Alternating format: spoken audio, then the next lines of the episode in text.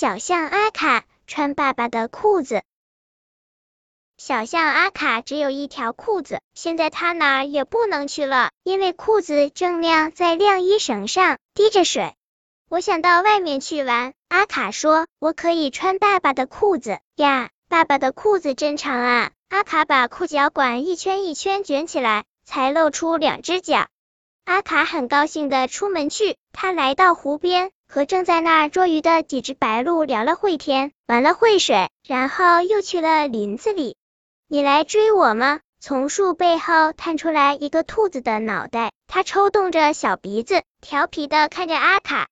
阿卡也望着他，他不知道自己想不想玩这个追兔子的游戏。你来呀，兔子又说。阿卡心动了，他甩动长鼻子，大步追了过去。只差一点点了，阿卡的长鼻子就要勾到兔子了。可是，哎呀，他跌倒了，沉重的身子像一座小山，压断了身边的树。你没事吧？兔子跑了回来，看上去有些内疚。当然没事，阿卡没好气的说。他发现原来刚才掉下来的裤脚管绊倒了自己。阿卡回到家，脱下爸爸的裤子，他再也不想穿它了。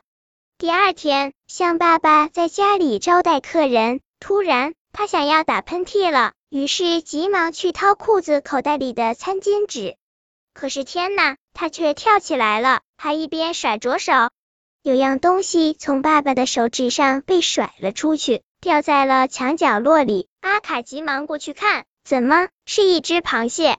阿卡拼命忍住，才没笑出声来。他想起螃蟹是昨天自己在湖边发现，并放在裤子口袋里的，真没办法，小孩子调皮的很。象爸爸对客人说：“可是，哎呀，他张大嘴巴又要打喷嚏了。”他又把手掏餐巾纸，这回竟然掏出的是一张压烂的树叶。在客人们惊讶的眼神中，小象阿卡格格笑着跑了出去。现在他穿着自己的裤子，再也不用担心摔跤了。本篇故事就到这里，喜欢我的朋友可以点击屏幕上方的订阅。关注我，每日更新，不见不散。